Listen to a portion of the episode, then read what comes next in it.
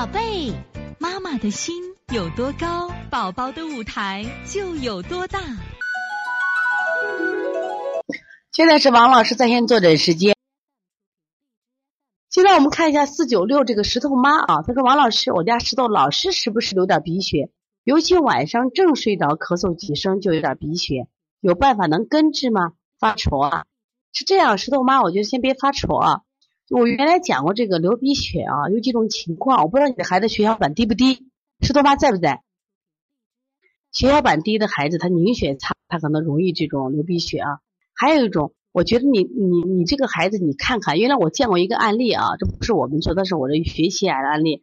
这个小孩他这个鼻区长了一个什么呀？小囊肿，是那种息肉的形式，好像个东西，就他老流血。你看看这个孩子有没有这种情况？如果没有的话啊，一般情况下。流一点鼻血，他这种咳嗽可就是脾虚，脾虚，或者还有一种情况，考虑啥？你的孩子肝火旺不旺？因为肝的离经之血，他就冲得很，他有时也会在，比如在半夜的时候，他会出现这种情况。那我说你重点什么呀？加强孩子这个清肝火，清肝火的话，除了你这不就是手穴的肝火呢？然后呢，把这个太冲行间上，你可以用点揉的方法都给他做一做。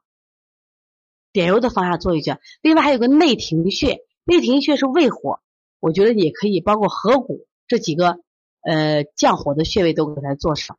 另外脚底的，刚才我讲过脚底这个啥这个肝区啊。